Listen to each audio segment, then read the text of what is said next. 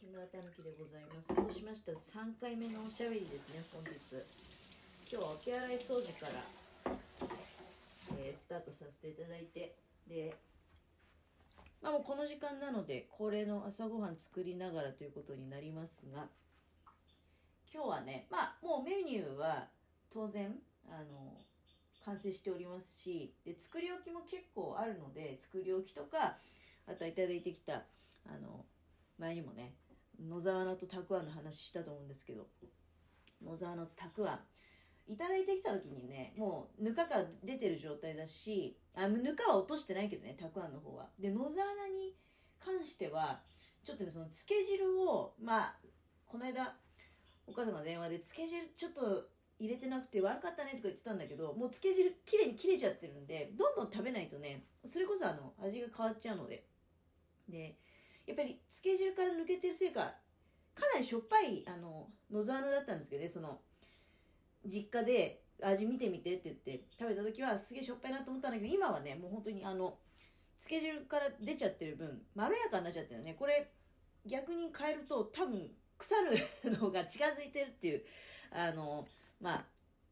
認識でいいと思うんですよ。だからどんどん食べたいと思って、えー、漬物。あとは、えーと、手羽元大根ね作り置き。これももうどんどん食べないといけないし。本当はさつまいものマーマレードにもねあの多分これ前回過去配信でさつまいもマーマレード煮にしたよなんておしゃべりしてると思うんだけど多分あれって 今日金曜でしょ。作ったのって火曜日ぐらいになるのかな。まあおそらくそろそろ食べないとねちょっと待って今。そう言われてみると気になっちゃって。いや冷蔵庫の中に入ってるしそれすぐ腐るっていうもんじゃないと思うんだけどちょっと味は見てみよう。いやほらお味噌汁ねじゃがいもと玉ねぎのお味噌汁にしようと思ってだからあの芋かぶりはね芋かぶり良くないなと思ってさつまいもとじゃがいもでねちょっと1個味見してみよう。うん。まだ大丈夫。いやでもそろそろ。まあさつまいものマーマレードにはねあのご飯のおかずとしてじゃなくておやつでね出してもいいんですよ。あのお茶と一緒にね。えー、っとあと鮭はもうこれから焼こうと思ってスタンバイしてやって。でちょっと鮭と一緒にもうなんか半分に切っちゃったピーマンがなぜか一つねあってこれどうしようかなと思ったんだけど鮭と一緒にグリルしてあの鮭の脇に添えておけばあのちょっとお醤油ちらっと垂らせば美味しく食べられるかなと思いまして。であとはほうれん草ね。ほうれん草昨日茹でておいたやつがありますのでちょっと軽く水絞ってこれは切ってね添えると。ついこの間ねホームセンターに行った時にあのまな板がね前々から欲しいなって思ってたんだけどでまな板を手に入れるのにどうしたかっていうとまあ偶然なんですけどねあの多分そんなに都合よくいつもねあるとは限らないと思うんだけどなんかそのホームセンターの資材館っていうところがあるんですよ。どっちかっていうとあの一般の人よりは業者の人とかがね出入りするようになったけど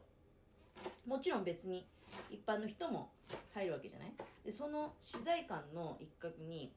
なんかあの木材加工コーナーみたいなのがあるわけですよ。でその一般の人とかが行ってでこの木材ちょっと切ってもらえませんか？とかお願いできるようなね。でその木材コーナーの脇にねあの木の切れっ端のコーナーがあるんですよ。でもしかしたらお得な木があるかも木材があるかもみたいな。結構実際ねあのえこんな木がいやもうコッパですよ。コッパだからそれでなんかあの棚が作れるとかねそんな都合よく揃ってはいないんだけどなんていうの本当に中途半端な。それ一つではまあどうしようもないかなっていうのね、でもまあ思いがけない使い道があるかもみたいな。そういう張り紙がして。でそういうあれ多分だけど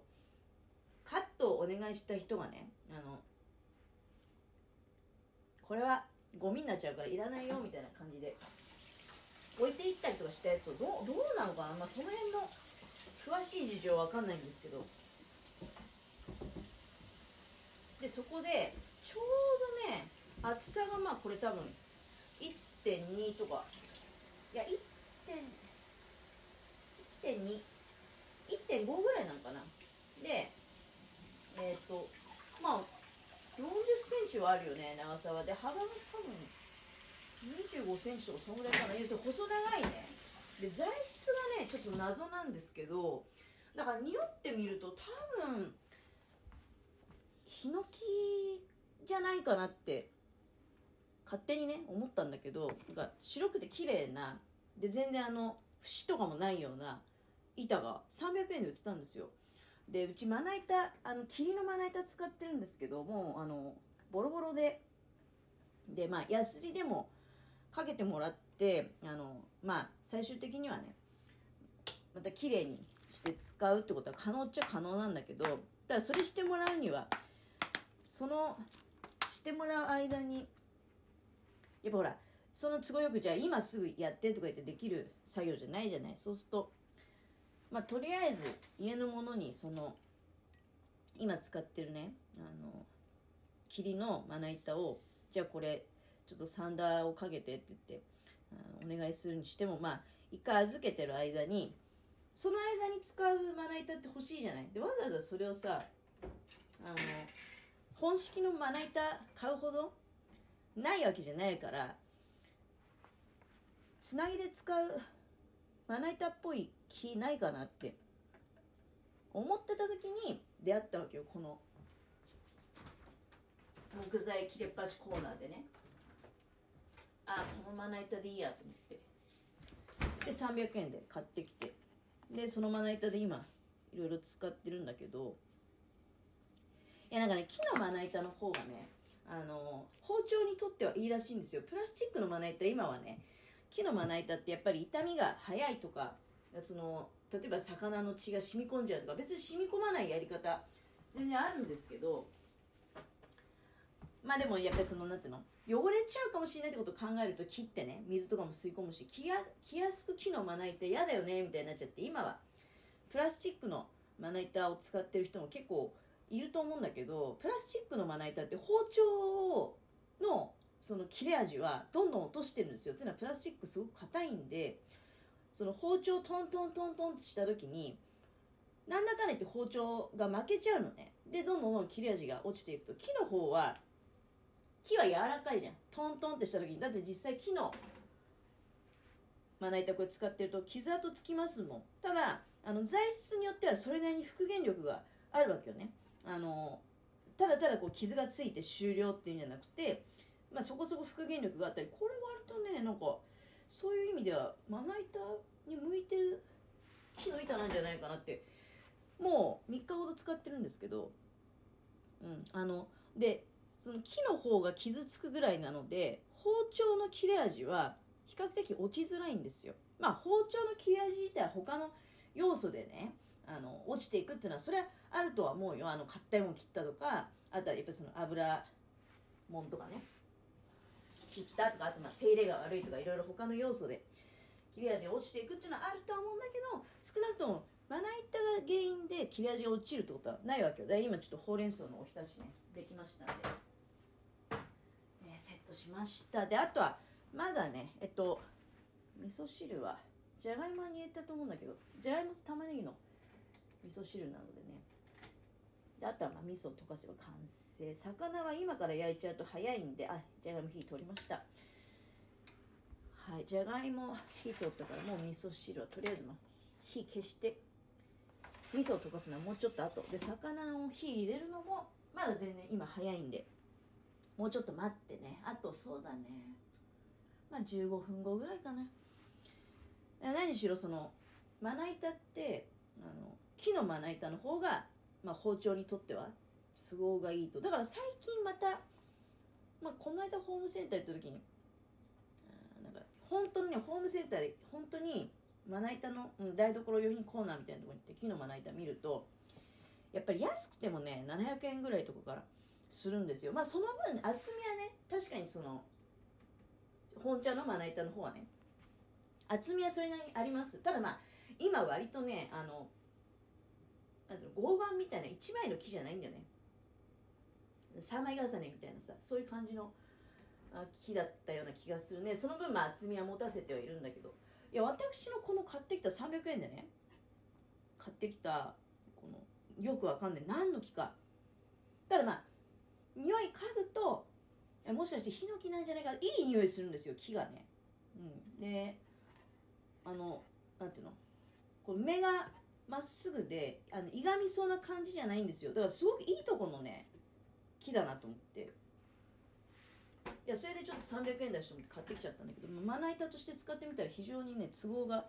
良くてですねこれはまあラッキーだなと思いました。だからその